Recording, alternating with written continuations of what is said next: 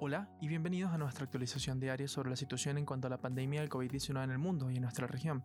Esto es un podcast producido por Chronic y escrito por Héctor Villarroel.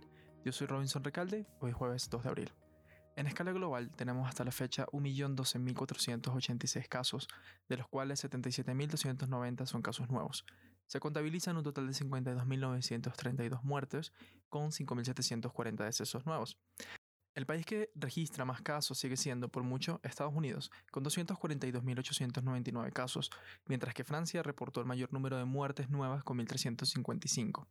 Es importante destacar que en esta estadística para Francia se están incluyendo las personas que habían muerto hace días o semanas en sus domicilios o en instituciones de cuidado, quienes habían sido excluidos por el gobierno francés de sus reportes y están informando solo sobre las personas que morirían en hospitales, apegándose a los lineamientos de la OMS en cuanto a la forma correcta de reportar la mortalidad. El acumulado de estas personas ha sido reportado para el mismo día, lo que explica la cantidad tan alta de muertes nuevas. En nuestra región se cuantifican hasta ahora un total de 24.722 casos, de los cuales 2.391 son casos nuevos. Se registran también 748 muertes, con 123 fatalidades nuevas. Un desarrollo importante es que la República de El Salvador ha registrado su primera muerte a causa del COVID-19. Se trata de una paciente de 60 años que recientemente había ingresado al país desde Estados Unidos. En cuanto a los desarrollos globales sobre la pandemia, cabe resaltar algunas noticias importantes. El grupo de trabajo de Estados Unidos dedicado a la respuesta ante la pandemia reveló que sus modelos epidemiológicos pintan un panorama un tanto dantesco para la nación, proyectando que la enfermedad traerá consigo entre 100.000 y 240.000 muertes en el país. Además, resaltan que el 25% de las personas infectadas serán asintomáticas, ayudando a aumentar la diseminación de la enfermedad.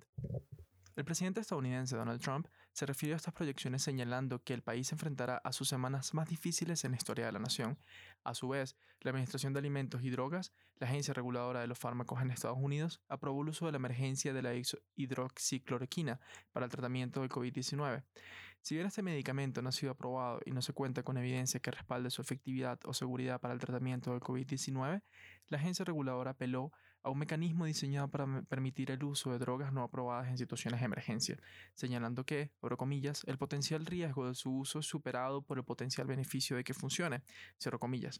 Sentimos que es importante destacar que la hidroxicloroquina no cuenta con evidencia que apoye la teoría de que es efectiva en el tratamiento de esta nueva enfermedad y que en todo caso debe ser evitada por personas con problemas cardíacos, diabéticos o con problemas de visión, pues en estos casos se ha demostrado que la droga agrava el curso de estas condiciones.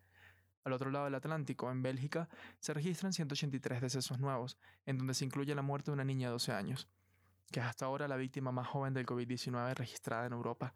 Sin duda, este evento representa un punto de preocupación álgida para las autoridades sanitarias, pues supone un cambio en el comportamiento del virus hasta ahora, siendo que cada vez son más las personas jóvenes que desarrollan formas graves de la enfermedad, como ha reportado también Estados Unidos e Italia. Hasta aquí llega nuestra actualización diaria del día de hoy. Recuerden estar pendientes de nuestros especiales que sacaremos los días domingos, donde desarrollaremos en detalle otro tema relacionado a esta pandemia y tendremos un espacio para la discusión de las perspectivas. Gracias por escuchar. Hasta mañana.